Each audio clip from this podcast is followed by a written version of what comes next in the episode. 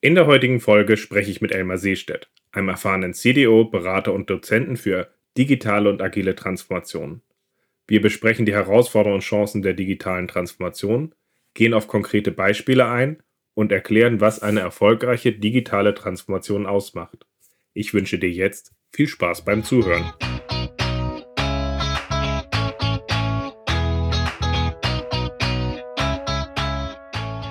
Scrum ist einfach zu verstehen. Die Krux liegt in der Anwendung für deine Zwecke in deinem Kontext. Der Podcast Scrum Meistern gibt dir dazu Tipps und Anregungen. Moin, moin, herzlich willkommen zu einer neuen Folge beim Podcast Scrum Meistern. Heute bin ich sehr froh, dass Elmar da ist, weil wir wollen über das Thema digitale Transformation sprechen. Was auch immer das ist. Elmar, schön, dass du da bist. Ralf, vielen Dank dir für die Einladung zu diesem Podcast äh, und ich bin auch gespannt, ob wir zu einem Ergebnis kommen und rausfinden, was diese digitale Transformation ist, von der wir alle sprechen. Genau. Ähm, was verbindet dich eigentlich dann mit dem Thema digitale Transformation? Magst du dich einmal kurz vorstellen und was so dein Bezug zum Thema ist? Das mache ich sehr gerne für die Zuhörer und ich habe gelernt, äh, auch Zuschauer. ähm, Hast du vor ungefähr zehn Minuten gelernt und kommst jetzt damit klar? Das ist der Change, von dem alle reden. Ja, nee, ich habe sogar schon vor anderthalb Stunden gelernt. Also ähm, äh, wir haben einen guten Einflug gehabt in das Thema. Und äh, was mich als Person angeht, ich verstehe mich als Veränderer, Brückenbauer, bin ähm, Berater, äh, Executive Consultant, war in den letzten Rollen, die ich hatte, für digitale Transformationen, Digitalbereiche verantwortlich und in meinem tiefsten Herzen bin ich Nerd. Ich habe vor 20 Jahren mal äh, in Dinge getan, die man heute wahrscheinlich Digitalisierung nennen würde und als Softwareentwickler angefangen aber das geht manchmal dann auch vorbei. Wobei ich glaube, du bist da noch ein bisschen mehr drin als ich. Uh, ich, ich äh, Softwareentwicklung zeigt mir meine Grenzen auf, wenn ich das heute noch tue. Okay, das passt. Aber lass mal inhaltlich dann drauf, drauf ja. arbeiten an der Stelle, weil ähm, ganz grundsätzlich, was ist für dich erstmal eine digitale Transformation? Das sind ja zwei Worte, digital und Transformation. Ich würde jetzt mal mit dem Transformationswort anfangen. Äh, eine Transformation ist ja die Veränderung einer grundlegenden Eigenschaft. Ähm, wenn man da nachguckt, äh, im Wörterbuch findet man diese Definition äh, und es ist irgendwie naheliegend, wenn wir über eine digitale Transformation sprechen, dass es wahrscheinlich die Veränderung der grundlegenden Eigenschaft von diesem Digital geht. Ähm, und darauf ist die Antwort dann eben nicht mehr so einfach. Was ist denn das eigentlich? Äh, denn es ist für mich nicht nur die nächste App, die man baut oder das Digitallabor, was man sich in Berlin einrichtet. Mit Club Mate trinken und so. Mit Club Mate trinken, ähm, Bierkühlschrank, äh, allem, was dazugehört und meiner Erfahrung nach auch oft äh, begrenzten Erfolgen und begrenzten Impact im Unternehmen. Ähm, deswegen ist für mich digitale Transformation irgendwie alles, äh, weil alles mit allem zusammenhängt. Äh, und das ist auch das, was es für mich so spannend macht, äh, weil es eben nicht nur, äh, ich baue mir ein Team, was eine App baut, ist. Mhm. Also das heißt, wenn eine Organisation für dich zum Beispiel Digitalisierung in eine eigene Abteilung outsourced, heißt das sowas wie, wir sourcen, dass wir für die Zukunft fit sind, aus in eine Abteilung und hoffen das Beste. Das heißt, es kann ja letztlich halt auch schief gehen. Und für dich geht es um den, äh, darum, dass es integrativ halt auch in der Firma ankommt und integrativ in der Firma halt auch genutzt wird, um in der Firma anders zu arbeiten, aber halt auch in die Umwelt anders zu wirken. Ja, das ist für mich dieses Brückenbauen-Thema. Mhm. Ähm, also ich, wenn ich nur digital denke, dann mache ich halt ein Startup und dann bin ich äh, Digital Native und das Problem ist sozusagen gelöst. Da brauche ich keine Brücke, weil mhm. ich gründe ein neues digitales Geschäftsmodell. Mhm. Ähm, da gibt es auch nichts zu verändern. Also das hat dann eben. Da gibt es was zu erfinden, da gibt es etwas ja. zu schaffen, da gibt es etwas neu aufzubauen. Das hat auch wieder eigene Herausforderungen. Aber wenn man jetzt aber über die Transformation redet, sagst du Brückebau, wie schaffen wir aus einem alten Geschäftsmodell, wie schaffen wir es aus einer bestehenden Firma, die ja auch gewisse Expertisen hat, die Stärken zu nutzen, die Stärken auch weiterzuentwickeln und dann digital zu arbeiten. Genau. Und so eine Firma hat ja ein unglaubliches Kapital. Äh, das hat bestehende Kunden, das hat ein bestehendes Produkt, ähm, es hat aber eben auch eine, Zukunft und eine sich verändernde Welt, äh, der es gegenübersteht.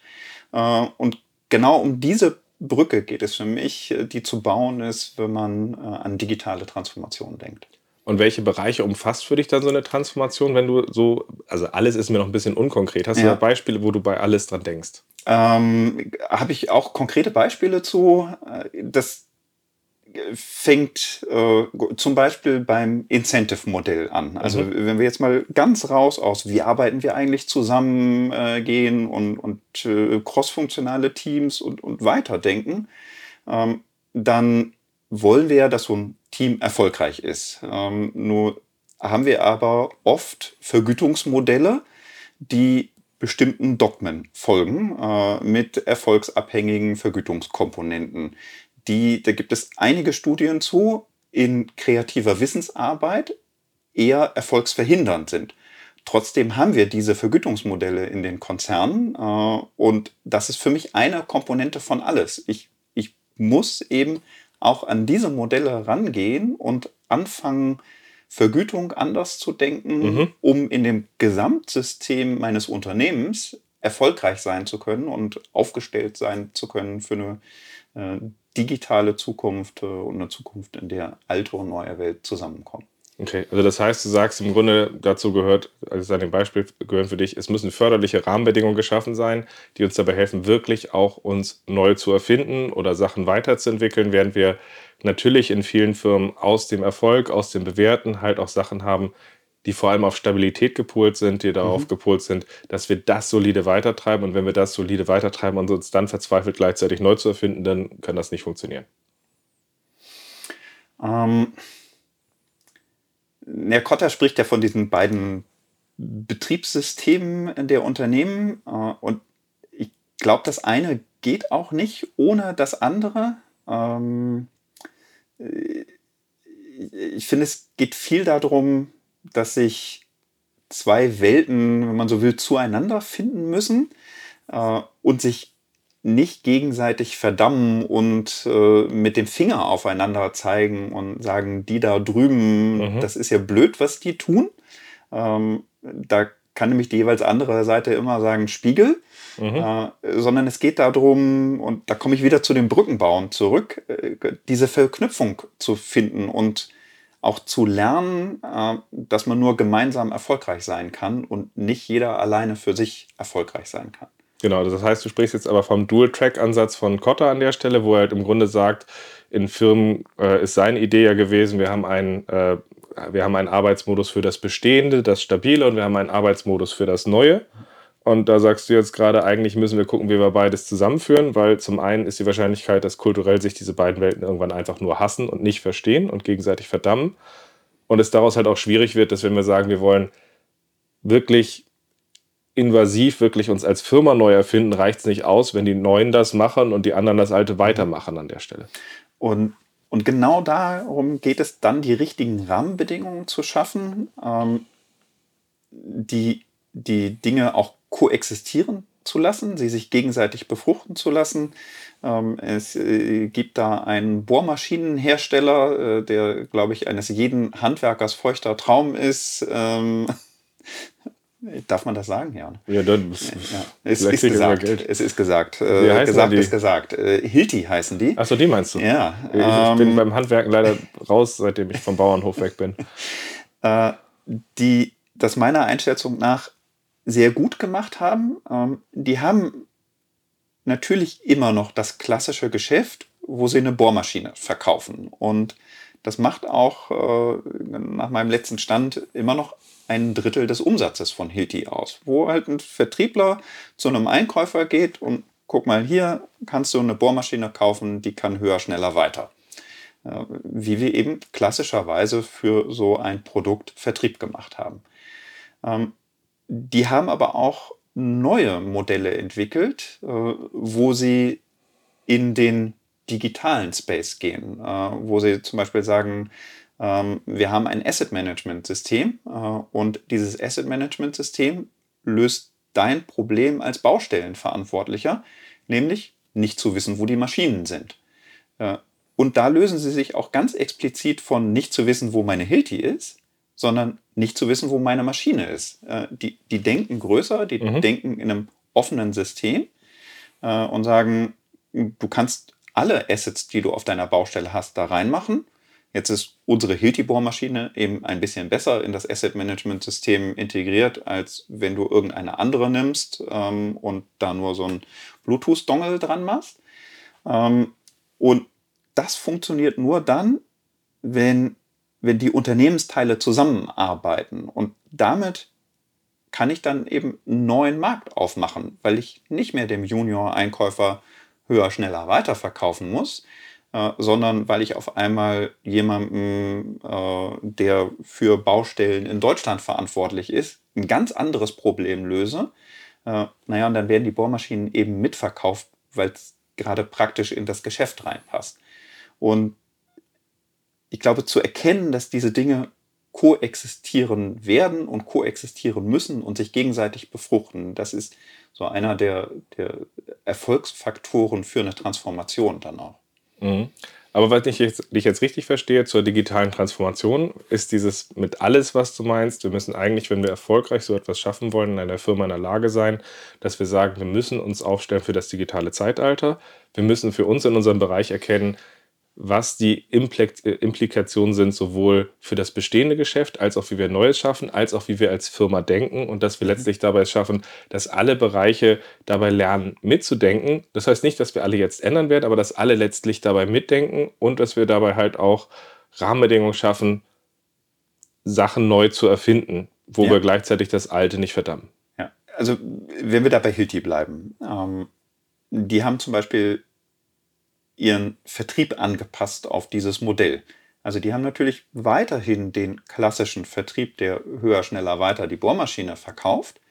Ähm, aber sie haben Rahmenbedingungen geschaffen, ähm, die einen klassischen Vertriebler partizipieren lassen an dem Vertriebserfolg im digitalen. So dass das nicht als unmittelbare Konkurrenz und die wollen da irgendwas verkaufen, was dann meinem Erfolg äh, im Weg steht, ähm, womit wir automatisch in so einem, ne, wieder die da drüben und, das, was die machen, ist doof, weil wenn mir das nicht hilft, dann ist das automatisch doof.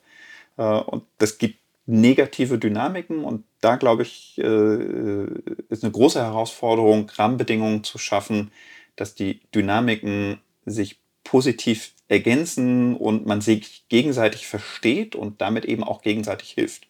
Und damit sind wir ja schon fast so ein bisschen auch bei den Herausforderungen, die sich in diesen Situationen ergeben. Das heißt, eine der Sachen, die du siehst, ist, sich auszurichten darauf, dass wir auch im digitalen Zeitalter bestehen, heißt grundsätzlich erstmal Wandel, heißt auch an einigen Stellen sich hinterfragen, heißt auch, wir schaffen neue Sachen was ja an sich schon erstmal dann Widerstand, Verwirrung und ähnliches dabei schafft und gleichzeitig dann es aber auch zu schaffen, dass wir dabei lernen, dass wir das als eine gemeinsame Reise sehen. Das heißt nicht, dass eine Digitalabteilung sich überhöht über alle, sondern wir es schaffen, dass die anderen aus ihrer Expertise mitdenken und dass ein mhm. Vertriebler, der jetzt zum Beispiel einen Kontakt zum Beispiel zu den Baustellen hat, mit rausgeben kann, die eigentlichen Probleme, die ich bei meinen Kunden wirklich wahrnehme, sind und diese dann wiederum zu kriegen, können wir da in unseren Lösungen sie größer, integrativer denken. Das ist jetzt erstmal so ein Punkt, ja. den ich so ein bisschen, bisschen mitnehme. Äh, sehe ich absolut genau mhm. so. Ähm, eben, du hast es gerade überhöhen in den Digitalabteilungen äh, genannt. Ähm,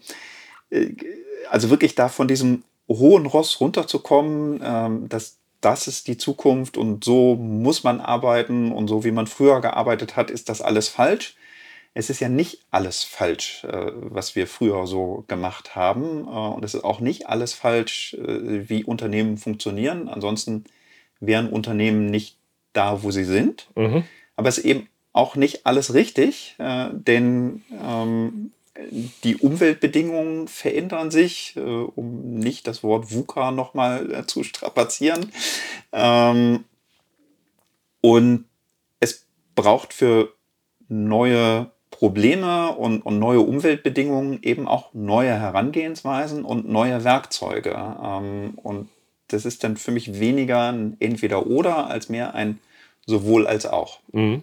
Wobei dabei ganz kurz ein äh, Appell an alle, die zuhören. Falls irgendjemand da draußen von euch durch Zufall eine funktionierende Digitalabteilung kennt, die drei Fragen von mir in einer ganz schüchternen Art und Weise standhält und wir nicht drauf kommen, dass es am Ende eine überhöhte Abteilung ist, die versucht, den anderen irgendwie überzubraten, warum sie degeneriert sind, obwohl sie das Geld stellen für diese Abteilung, die ihnen dann als Service erzählt, dass sie degeneriert sind.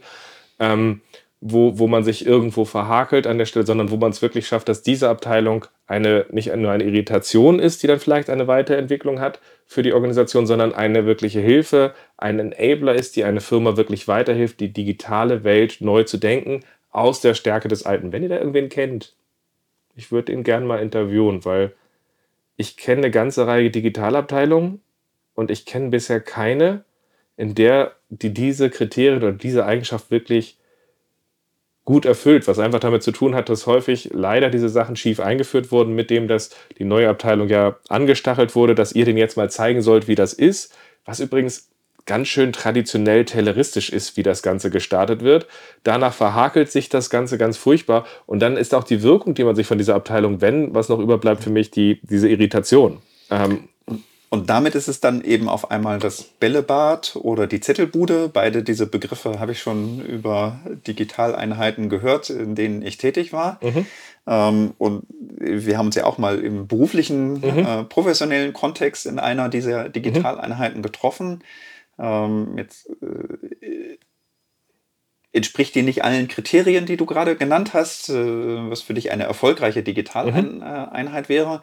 Trotzdem kann man da, glaube ich, viele positive Beispiele mitnehmen, ähm, die im Kern eben sind, miteinander zu sprechen äh, und gemeinsam Wege zu finden ähm, und die auch wieder ein es ist irgendwie alles mit der Digitalisierung. Äh, also besagte äh, Digital, äh, diese besagter Digitalbereich in einem Hamburger Maschinenbaukonzern, mhm. Ähm, ganz traditionell aufgestellt. Da gibt es natürlich irgendwie Fragen, ähm, da weiß man im, in dem klassischen Ingenieursbereich ganz genau, was jede einzelne Schraube des Wettbewerbers kostet. Und solche Fragen äh, werden einem auch in der Digitaleinheit äh, gestellt. Ne? Was kosten denn irgendwie die Wettbewerbsprodukte? Ähm, und sie werden einem auch gestellt, wenn man vom Vorstand Geld haben möchte. Ähm, was ist denn dein 10-Jahres-Entwicklungsplan und deine Total Cost-Betrachtung inklusive Service und allem drum und dran auf die nächsten 10 Jahre?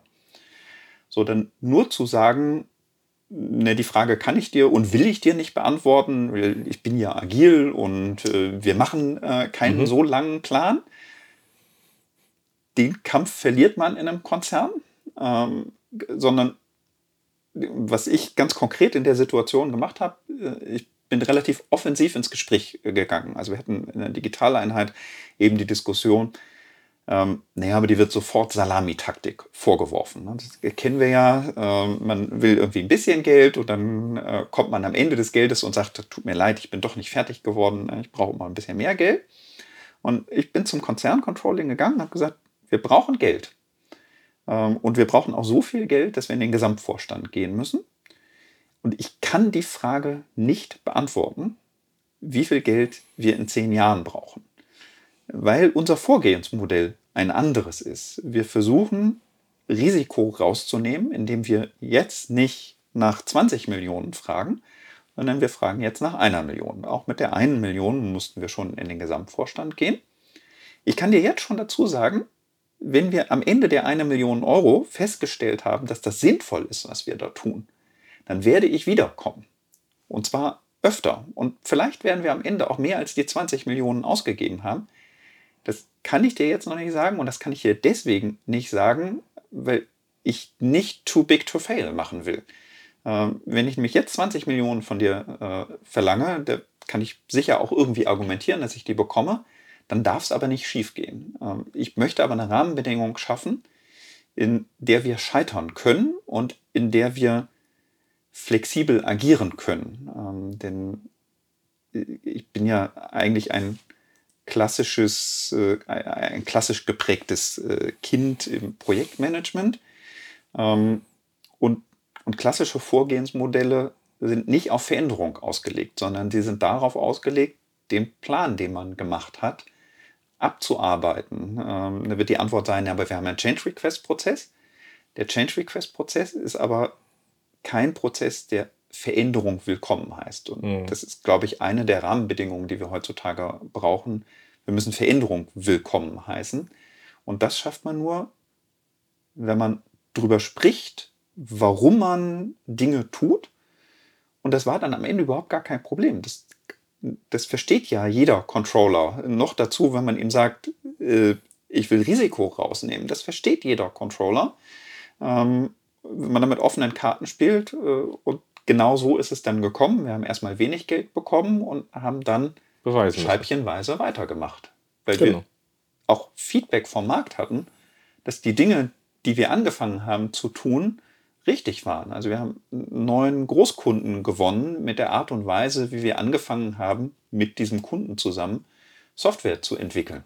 Aber ich glaube, das ist ein ganz wichtiger Punkt, den du gerade erzählst. Nämlich der Punkt ist, dass wir bei den Punkten, die kritisch sind, jetzt sozusagen, wir wollen uns neu erfinden, wir wollen dort auch äh, zum Beispiel auch Bereiche schaffen, die dabei helfen, das zu treiben, dass man diese Bereiche, wo es kritisch wird, früh identifiziert und früh ins Gespräch geht und zu sagen, wir haben hier andere Arbeitsweisen, das ist auch okay, aber wir, wir wollen der Firma helfen. Wir müssen jetzt aber zusammen neue Rahmenbedingungen finden oder einen Weg, der für euch okay ist, der es aber uns ermöglicht, etwas anders zu machen. Und dabei ist, glaube ich, der Weg zum Beispiel zu sagen, wir haben zum Beispiel erstmal einen groben Budgetrahmen als erstmal nur Ziel festgelegt, zum Beispiel, durchaus eine Möglichkeit. Und ich finde gerade auch äh, ein inkrementelles Funding ist eine Sache, die in vielen Firmen durchaus anschlussfähig ist, wo wir sagen, wir können erstmal einen Rahmen absprechen und die Freigabe von weiteren Mitteln in drei Monaten hängt davon ab, dass wir aus dieser Sache eine Erkenntnis haben, die wir sagen, deswegen macht es Sinn, weitere drei oder sechs Monate etwas zu geben. Und das als Rahmen so zu finden, dass dieses Spiel halt auch so stattfinden kann. Plus halt auch, dass es kein Scheitern ist, dass wenn wir sagen, hey, wir sind in einen Weg gegangen, wir sind schnell reingegangen, weil es wenig war und wir gehen weiter, halte ich absolut für einen Weg, den ich mir in mehr Firmen in dieser Form wünschen würde. Ja. Ähm, und wir haben das dann tatsächlich, äh, als wir ein bisschen weiter waren mit der Entwicklung und, mehrere Teams auf diesem Entwicklungsprozess hatten, ähm, haben wir auch an anderen Stellen in dem Vorgehen mal die klassische Maschinenbausprache adaptiert. Ähm, wir hatten in der ähm, Digitaleinheit dann eben auch unseren Produktentwicklungsprozess, äh, den man aus dem Maschinenbau mhm. kennt. Äh, und wir haben wichtige Gates aus diesem Produktentwicklungsprozess adaptiert und in unsere Welt mit aufgenommen eben nicht aus der Denkweise, naja, wenn ich an dem Gate äh, Go Live bin, dann habe ich wie in dem klassischen Projekt, ne, äh, Geld zu Ende, Zeit zu Ende, ähm, ist jetzt fertig, sondern ganz klar mit dem, dann sieht mein digitales Produkt das erste Mal das Licht der Welt. Das ist aber trotzdem ein Produkt, was weiterentwickelt werden muss. Ähm, und bis dahin habe ich aber für meine Stakeholder aus dem Konzern deren Sprache aufgenommen. Die, die verstehen mich, wenn ich irgendwie von dem Pepgate 4 spreche. Ähm, ich weiß es jetzt nicht mehr, was das Pepgate 4 war. Äh, ist auch schon ein paar Jahre her, äh, dass wir an der Stelle waren. Mhm. Ähm, aber man ist anschlussfähig mit genau. den Dingen, äh, die man macht. Ähm, von Anfang an muss man aber eben dazu sagen, naja, wenn wir irgendwie an Pepgate 11 war es, glaube ich, sind, dann ist das nicht so, dass wir fertig sind, sondern dann fangen wir erst richtig an. Aber bis dahin kann ich deine Sprache sprechen. Aber ich glaube, das, ist ein, das ist ein spannender Punkt, aber auch gar, ein, ein gar nicht so einfacher Punkt, weil lehnt man sich zu sehr an in die Sprache und das Vorgehen, ist man plötzlich wieder in einem definierten Vorgehen, mhm. wo es auf Schienen liegt. Geht man zu weit weg, dass wir sagen, pass mal auf, wir sind anders und zum Beispiel, wir machen keine Pläne, bist du nicht anschlussfähig und wirst es nicht schaffen, dass du die Leute auf die Reise mitnimmst, beziehungsweise schaffst, dass es wirklich eine gemeinsame Reise wird. Und da kritisiere ich zum Beispiel auch gerne viele Agilisten, die sagen, ähm, ein Backlog sollte nicht zu weit sein, wir brauchen das nicht, wir wollen ja die Flexibilität, was noch kommt. Aber wenn ich halt, wenn ich harte Abhängigkeiten in einem Konzern habe, wenn ich Budgetverantwortliche habe, die sich bestimmte Sicherheiten erstmal wünschen, zu sagen, ich fahre erstmal auf Sicht, unser Ausblick ist nur vier Wochen weit oder sowas. Das ist eine Hochgeschwindigkeitsfahrt im Nebel ohne Bremsen und wir hoffen, da kommt nichts. Da ist der Punkt dabei, dass ich halt von, von guten Agilisten erwarte, dass sie einen leichtgewichtigen Ausblick haben, indem sie halt, wenn Aussagen kommen oder wenn Rückfragen kommen, erstmal auch gesprächsfähig sind im Rahmen ihrer Welt. natürlich äh, im Rahmen ihrer Welt an der Stelle, dass sie sagen, wir können, es könnte sich unter Umständen, wenn wir aus das gelernt haben, könnte sich das noch ändern. Aber nicht wir sagen, nee, also drei Monate weit können wir nicht gucken, ja, damit ihr mir was freigeben könnt. Oder die eine Abteilung da hinten, die braucht zwei Monate Vorlaufzeit. Ich gucke aber nur einen Monat weit und stehe plötzlich eine Woche vor Ende, stehe ich bei denen auf der Matte und sage, hallo. Ähm, das sind so Sachen, die lachen einen dann aus, wie unprofessionell man ist. Und da ist der Punkt dabei zu sagen, wenn wir Amazon sind, können wir wie Amazon arbeiten und jeden Tag releasen und brauchen auch nur den Ausblick, den Amazon hat. In vielen Firmen nehme ich aber wahr, dass Leute sagen, wäre doch schön, wenn wir Amazon sind, beginnen von dem Ausblick so zu arbeiten wie die, haben das aber nicht und sind dann eher so wie der HSV vor einigen Jahren unterwegs und reden über Champions League und naja, leider sind wir jetzt ja woanders. Beim Fußball bin ich raus, aber ich habe gehört, dass da eine Uhr abgebaut werden musste im Stadion. Ich sage immer Leidenschaft, weil es Leiden schafft. Ja, genau. Aber ähm, trotzdem ist das ein schöner Punkt, weil sie halt an der Stelle tatsächlich haben sie viel über, wie spielt man in der Champions League geredet und konnten nicht mal mehr Abstiegskampf an der Stelle gefühlt an der Stelle. Und das ist das, was ich in vielen Firmen wahrnehme, dass man halt auch die Situation annehmen muss, wo sind wir, wie finden wir dabei einen Arbeitsmodus, dass wir anfangen, wir auch aus diesem Arbeitsmodus Ergebnisse und Vertrauen schaffen, um es dann auszuweiten, anstelle eine Welt aufzubauen. Aber wäre doch toll, wenn unsere Versicherung jetzt hier wäre wie Amazon, oder? Der Punkt ist, du bist es nicht. Ja. Und du kannst auch nicht aus der Richtung denken. Und also du hast eben eine schöne Sache gesagt, äh, die, die Dogmen, die es gibt. Äh, und wenn man so will, dann habe ich ein Dogma, nämlich dass Dogmen grundsätzlich schlecht sind. Ähm, wenn es in das Extreme geht und äh, teilweise äh, werden die dann ja auch Evangelisten äh, mhm. genannt, mhm. also einen Glauben zu verbreiten, dann zucke ich immer, weil das für mich oft damit einhergeht, dass man dem anderen nicht mehr zuhört und nicht versucht, auch die Perspektive des anderen zu verstehen und warum manche Dinge so sind. Ähm, ihr habt da wieder auch ein ganz konkretes Beispiel. Mhm. Du hast eben äh, Continuous Release ähm, äh, und Continuous Integration. Ähm, Meine Sache grundsätzlich. Finde ich äh, sehr gut. Ähm, Martin Fowler hat gesagt, if it hurts, do it more often. Und das stimmt. Ähm, das, das stimmt an ganz vielen Stellen. An ganz vielen Stellen stimmt es, okay. So, an, an manchen Stellen stimmt es eben auch nicht, äh, beziehungsweise es gibt gute Gründe, es nicht zu machen. Ähm, also äh, mit diesen Maschinen, äh, mit denen wir da zu tun hatten, da geht es dann eben auch um Arbeitssicherheit. Ähm, und wenn man so eine Maschine mit einer IoT-Plattform ausrüstet, so dass man sie über einen PlayStation-Controller auch fernsteuern könnte, dann ist das erstmal kein wünschenswerter Zustand äh, aus nachvollziehbaren Gründen der Arbeitssicherheit, äh, dass auch nur ein kleiner Fehler, äh, der sich über ein kleines Commit äh, in den Produktions-Release-Track äh, rein, äh, reinzieht, Menschenleben gefährdet werden. Das möchte man nicht. Das ist auch nicht so. die Stelle, an der man irgendwie experimentiert naja, äh, irgendwie, wenn der Checkout-Button äh, in dem Online-Shop mal für eine Stunde nicht funktioniert, dann ist das sicherlich auch ärgerlich, äh, weil da eine Stunde Umsatz fehlt. Und wenn man es am Black Friday macht, dann ist das Blöd. vielleicht sogar unklug gewesen, an der Stelle zu releasen. Ähm, aber wenn Menschenleben in Gefahr sind, dann macht man das eben nicht, sondern da haben wir einen ganz klassischen Abnahmeprozess gemacht. Und dann bringt es einen genau gar nichts zu sagen, nee, wir sind aber irgendwie agil und wir machen hier äh, Continuous Integration und alles, was wir machen, geht äh, sofort ähm, in den Hauptstrang unserer Commits rein. Ähm, wir haben Praktiken äh, adaptiert. Ähm, also wir hatten Continuous Integration in, in einem Test, wir hatten Testautomatisierung, wir hatten sogar Testautomatisierung für die Hardware. Also da kann man mit, äh, mit Mikrocontrollern tolle Dinge tun. Super spannende Dinge tun. Auch, also selbst in dem Hardware-Bereich kriegt man Testautomatisierung hin.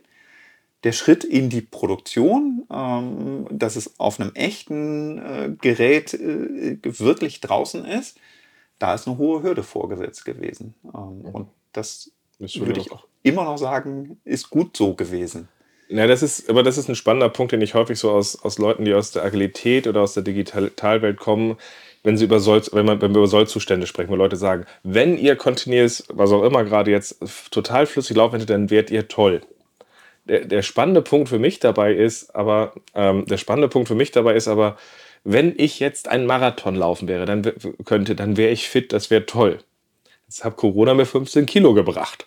Das ist schön, dass ich darüber reden würde, wenn das so wäre. Trotzdem ist der spannende Weg in vielen Firmen auch aus der Enabling-Richtung letztlich ja der, ähm, dass wir so agieren, ähm, dass wir sagen, lasst uns einen Rahmen schaffen, wo wir anfangen zu liefern, wo wir auch gucken an der Stelle, was steht uns dabei im Weg und wie lernen wir Wege, das immer besser zu machen. Und mhm. aus so einem Ökosystem sind für mich äh, CICD und was auch immer alle auch entstanden. Und ich möchte halt nicht Klugscheißer haben, die dorthin laufen zu sagen, geh mal weg, ich schmach das jetzt mal für dich, sondern ich möchte hinkommen, dass wir befähigte Teams, dass wir befähigte Leute haben, die sagen, wir machen das jetzt mal und wir machen das jetzt mal besser und wir machen das jetzt mal besser. Und wenn aus dieser Haltung heraus man jemanden zur Beschleunigung reinbringen kann, ist das für mich okay. Aber dieses, wir ballern da erstmal was hin, als, als Dogma sehe ich halt als schwierig an, weil es gibt so viele spannende Probleme, wenn man mit Mainframes bei Versicherungs- und Banken zu tun hat, wenn man mit Hardware zu tun hat, wenn es verschiedene Kunden gibt, die es dabei ab, äh, abzuholen gibt, dann ist halt die Frage mal, wie nehmen wir die Leute mit und wie schaffen wir, dass wir eine Reise beginnen, die nicht einfach nur ist, für das ein, dann wird alles gut, sondern wie schaffen wir einen Rahmen für das ein und wir werden immer besser. Und ich glaube, das ist mir dabei immer sehr wichtig. Ja, ähm, also finde ich zwei Dinge, die du gesagt hast. Das eine eben auch da starten, wo man ist ähm, und äh, die Dysfunktion wäre für mich eben zu sagen, naja, das muss ich alles haben, ansonsten kann ich nicht agil sein. Das ist eine ganz schön wasserfallige Aussage, finde ich. Eine, äh, genau, da, möchte man sagen, naja, dann mach doch mal einen Plan, wie du da hinkommst. Ähm, und, äh, in, mit Phasen?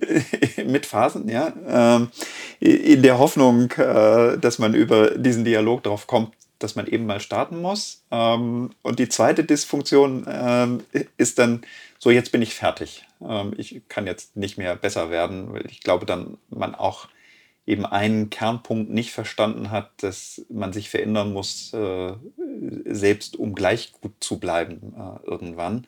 Und bis dieser Punkt da ist, äh, ist das eine weite Reise. Ist übrigens der Punkt, warum ich heute kein Techniker mehr bin, weil in einem der ersten Organisationen, wo ich ein Scrum-Team aufgebaut habe, habe ich gedacht, wir bauen erst ein Scrum-Team hin. Also wir, sie brauchen technische Praktiken, das ist absolut klar. Aber sie brauchen auch einen Arbeitsrahmen, weil das war chaotisch. Dann haben wir diesen Arbeitsrahmen mit Scrum geschaffen und dann haben wir gesagt, wir sprechen in drei Monaten mal darüber, was, wie es denn dann so aussieht und wir der Bedarfsgerechtheit auch auf technische Praktiken gucken. Halt die schönen Sachen, die es damals rund um die XP-Welt so gab. Dann haben wir halt zugegeben, ich, ja, haben wir erst nicht drei Monate, sondern ich glaube vier, fünf oder sechs Monate später gesprochen. Aber das Problem war dann eigentlich gewesen, 80 Prozent der Sachen, wofür man das einführt, haben sie selbst gelöst aus Sachen, die aus diesem Team heraus entstanden sind, weil wir ihnen eine befähigende Umgebung gegeben haben. Und diesen Effekt habe ich wieder und wieder gesehen, wo ich gesagt habe, wenn ich so schnell hinkomme, dass Leute Verantwortung übernehmen und dann halt eben auch weiterreisen, sehe ich das als wertvoller an, als wenn einer ihnen altklug sagt, das müsst ihr jetzt von mir übernehmen, weil ich weiß das besser als ihr, ihr Steinzeitentwickler. Und ähm, deswegen, da bin ich sehr hinter dem Weg hinter, bin dann halt irgendwie jetzt auch kein Entwickler mehr so richtig und tue mich mit Technologie manchmal auch sogar jetzt fast schon schwer. Aber wenn du da draußen jetzt wieder gerade zuhörst und sagst, ich finde Technik cool, ich denke, das ist ein großartiger Enabler, ich suche dann noch einen Gesprächspartner, mit dem ich das Thema nochmal aufarbeite, der genau den anderen Weg gegangen ist, gesagt hat, Technik als Enabler das zu tun, weil ich das spannend finde, sich da auch nochmal zu reiben. Weil das sind so Punkte, ich habe da eine klare Überzeugung, du hast sie auch, aber ich glaube, es ist auch mal spannend zu gucken, wie führt man sie ein, wie nutzt man sie als Enabler, damit eine Organisation dann irgendwann ein Cockpit hat, wo man sieht, hey, das haben wir raus, hey, wie explorieren wir leichter. Es beschleunigt die Reise, aber es ist halt auch spannend, wie verhindern wir, dass es den Leuten halt irgendwie ähm, so einfach übergeholfen wird und dann halt eben nicht ihr es ist. Das ist so eine ganz große Gefahr für mich. Ja, ähm, das sehe ich und ich musste gerade, er hatte gerade so ein, so ein Bild von einem lokalen Optimum im Auge, als du angefangen mhm. hast, eben von einem Team zu sprechen. Ähm, ähm, ich glaube, dass man, wenn man ein agiles Team oder dein Podcast heißt ja Scrum Meistern, mhm. also wenn man ein Scrum-Team hat, mhm. ähm, dann kann man unglaublich viel erreichen in, in dem Kontext dieses Teams. Ähm, muss ich aber, glaube ich, auch dessen bewusst sein, äh, dass man im Zweifelsfall eine lokale Optimierung macht äh, und eben nicht an dem Gesamtsystem äh, damit automatisch arbeitet. Also äh, in einer Weltklasse-Organisation würde ich da tatsächlich erwarten, aber von dem, was du jetzt gerade anfängst zu sagen, würde ich erwarten, dass sie zum Beispiel in einem Backlog anfangen würden, zum Beispiel Labels anzubringen, wo sie Abhängigkeiten zu anderen haben und dabei eine Transparenz aus der Konsequenz der, des lokalen Optimums schaffen und immer weiter nach vorne ziehen an der Stelle und gegebenenfalls sogar sich selber dadurch hinterfragen. Ähm, du rennst bei mir offene Türen ein. Das ist nämlich genau der Punkt. Ich glaube, man muss eben die, die Grenzen auch dann, oder man muss hinter die Grenze des Teams gucken, man muss gucken, wie ist das Team in der Organisation eingebettet. Äh, da kann das Team auch selber eine ganze Menge für machen. Ähm, ich glaube, es braucht aber eben auch diesen, diesen Blick auf die gesamte Organisation. Wie, wie hängt denn die Wertschöpfungskette eigentlich, äh, wie greifen die, die verschiedenen Wertschöpfungsschritte ineinander? Äh, und es wird immer irgendwie jemanden vor mir und jemanden nach mir geben. Äh, und, und nur auf das Team zu gucken, ist, glaube ich, langfristig oder auch mittelfristig zu kurz geguckt.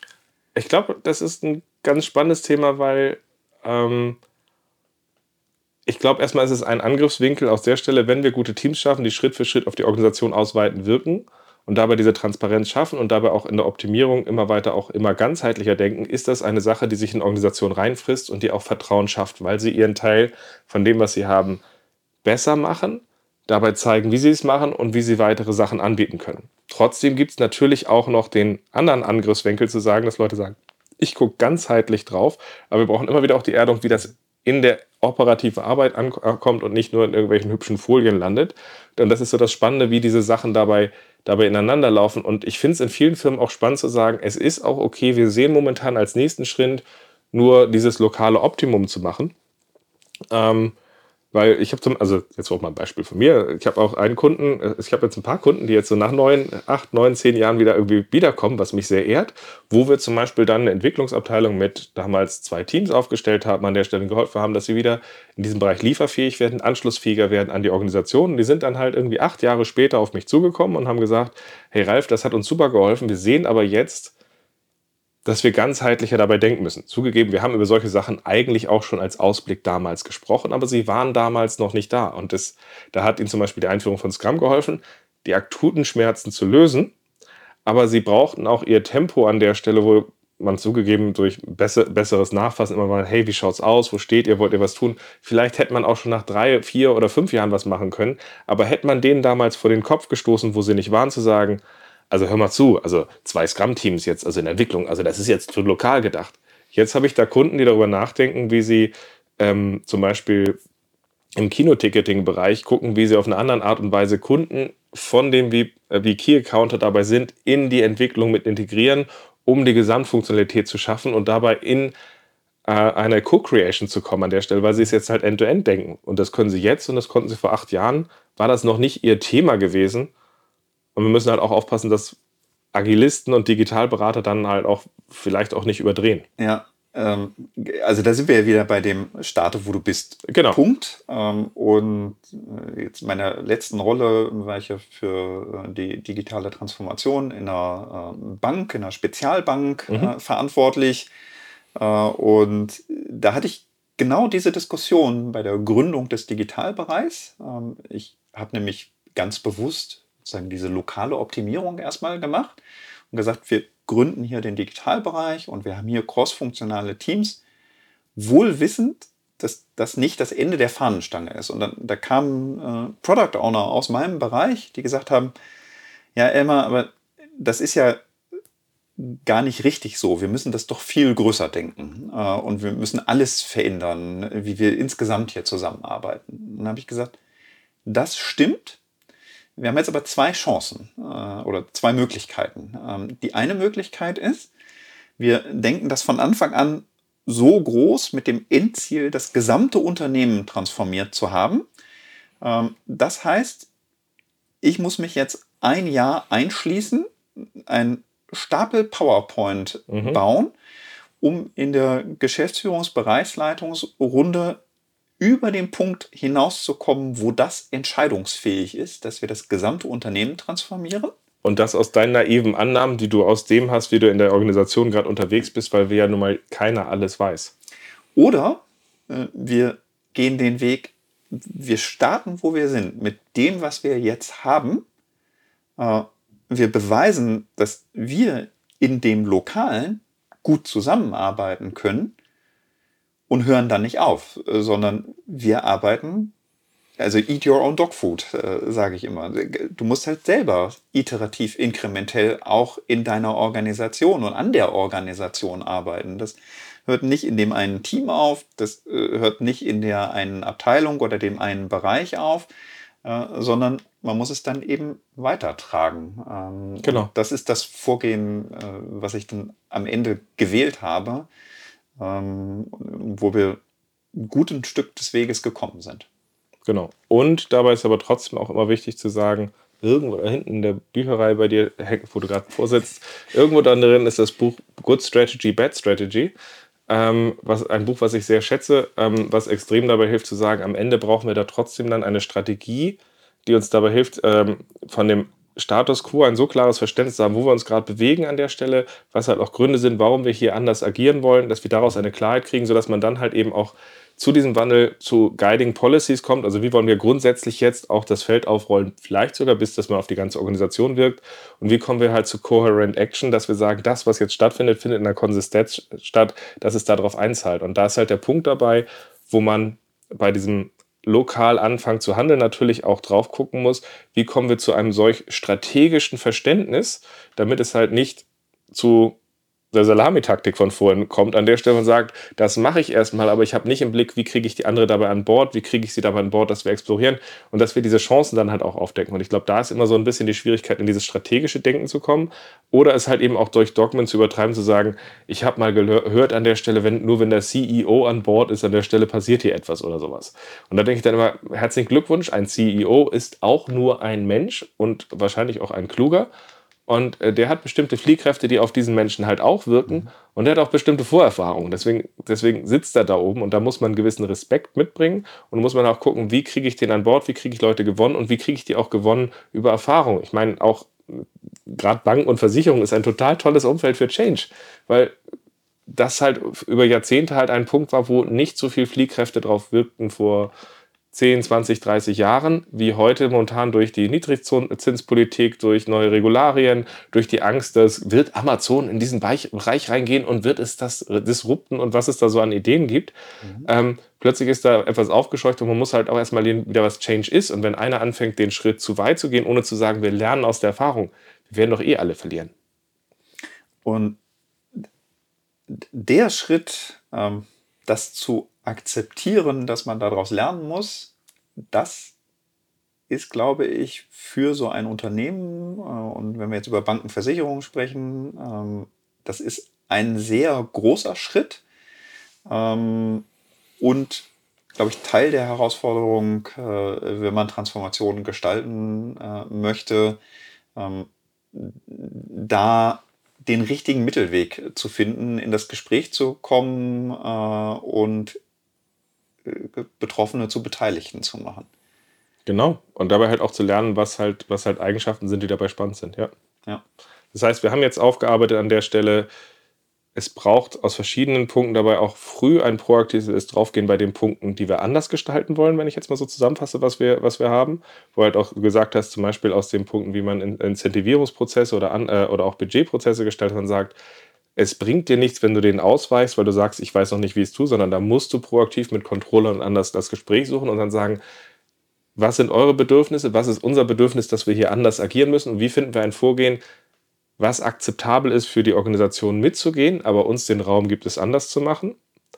Ja. Wenn ich mhm. da einhaken darf, ohne alles gleichzeitig machen zu wollen. Ähm, mhm. Also sich genau zu überlegen, was sind denn die Dinge, die jetzt für mich auch gerade erfolgskritisch sind und welche Dinge sind zwar auch langfristig betrachtet wichtig, aber im Moment gerade kein Kampf, den ich jetzt auch noch führen muss. Genau. Was ja den zweiten Punkt noch so aufmacht an der Stelle, wo wir da halt drüber gesprochen hatten, auch über dieses äh, diese äh, digitalen, äh, äh befähigenden Technologien, wo man dann sagt, wir haben eine tolle Plattform, Ähm, wir, wir haben Infrastructure as Code, wir haben äh, Continuous Delivery, wir haben ganz viele spannende Sachen dabei, wo viele Leute sagen, wenn das da wäre, wäre es toll. Auch dabei zu sagen, nicht, wie setze ich dort irgendwie etwas hin, was jetzt hin, was toll ist, was einen hohen Aufwand hat und eine hohe Unbekannte, sondern wie baue ich eine Umgebung auf, die dort jetzt immer wieder daran arbeitet, wie setzen wir da etwas noch Besseres hin und mit diesen, dieser Umgebung und diesem Be äh, Bewandtnis dabei arbeitet und dabei lernt, zu einer lernenden Organisation zu werden und zu wachsen.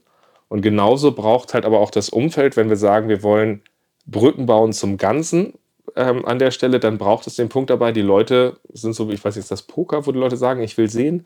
Ähm, die Leute wollen halt einfach auch in der Organisation, wenn sie immer wieder gesehen hat, da kommt irgendwie ein kluger Mensch rein und sagt was über Digitalität, da kam vor fünf Jahren und vor zehn Jahren auch einer rein, die wollen halt erstmal dann auch bestimmte Sachen sehen. Zeigt mir doch mal, dass das etwas bringt. Und wenn wir jetzt diese Sachen gesehen haben, wie können wir daraus weitere Vorteile haben? Weil die Leute wollen mitgenommen werden und da müssen wir wieder aufpassen, dass wir dafür halt zügig halt auch zu Strategien finden, wie wir dieses Explorieren und Mitnehmen und gemeinsam gestalten aussieht, weil ansonsten das zum Rohkrepierer werden kann. Man muss dann schon auch abliefern. Man kann nicht nur versprechen, dass alles besser wird. Äh, da der Tipp an alle anderen, die gerade Transformationen da draußen machen, in den ersten drei Monaten wirken die immer schön. In den ersten drei Monaten, wo alles schön wird, wenn ihr da passiv nur mitschwimmt, seid ihr tot. Ihr müsst in diesen ersten drei Monaten, wo die Leute bei euch mitgehen, müsst ihr gucken, wie ihr diese Akzente geht, wo ihr auf die Leute zugeht und sagt, hey, Controlling, da müssen wir drüber reden. Da könnt ihr wirken. Da hören die zu. Wenn ihr da bei euch erstmal weggeduckt habt und guckt, was da ist, dann werdet ihr die Leute nicht mitnehmen, weil es gibt immer auch natürlich Sachen, wo eine Organisation nach Stabilität sucht und dabei dann halt sagt, dieses digitale Zeug da und da geht vorbei oder was auch immer da so dann an Universitäten kommt, man muss halt auch abliefern und man muss sich zu diesem Lernweg, wo halt auch ein bisschen Wackeln dazu ist, aufstellen. Und da ist der Punkt, passt bitte darauf auf, dass ihr die ersten drei Monate nicht einfach nur mitschwimmt, irgendwie lustige Awareness-Folien zeigt und irgendwie dozierend durch die Gegend läuft, sondern setzt da die Rahmenbedingungen, dass das Lernen gemeinsam fortgeht. Das wäre so mein, mein Appell gerade so zum Schluss. Weil ich glaube, wir haben viel aufgearbeitet. Ich habe keinen Blick gerade drauf in dieser ersten Aufnahme seit langem zusammen, wieder von Angesicht zu Angesicht. Deswegen, ähm, so würde ich es zusammenfassen. Ähm, und mich würde aber auch nochmal interessieren, was wäre so dein Appell an die Zuhörer? Ähm, einer der, der äh, Kerndinge, äh, ich fasse das immer zusammen äh, in dem Satz, feel the fear and do it anyway. Ähm, die Veränderung braucht Mut, äh, es mhm. braucht den Mut anzupacken ähm, und es braucht eben auch den Mut, die Konsequenzen zu tragen, im positiven wie im negativen. Äh, denn wenn ich gar nicht erst anfange und den Mut nicht aufbringe, dann bin ich schon gescheitert, bevor ich angefangen habe. Und ich werde womöglich ganz viele Ausreden finden. Ich mal äh, in der Reha bei meinem Vater, da hing ein Plakat, äh, was auch im, im Arbeitskontext äh, viel Wahrheit hat. Äh, wer etwas möchte, findet Wege und wer etwas nicht möchte, findet Ausreden. Und wir finden zu viele Ausreden. Ähm, lass uns lieber die Wege suchen. Mhm. Danke, Elmar. Hat Spaß gemacht, sich zu dem Thema auszutauschen. Ich fand gerade auch zum Ende, wo wir das so ein bisschen mit Ping-Pong zusammengestellt haben, da finde ich, diese drei Punkte finde ich halt extrem spannend. So gesehen, danke für deine Zeit, danke für deine Einblicke und ich hoffe, wir hören uns bald wieder. Danke für deine Einladung und alles Gute mit Scrum Meistern weiter.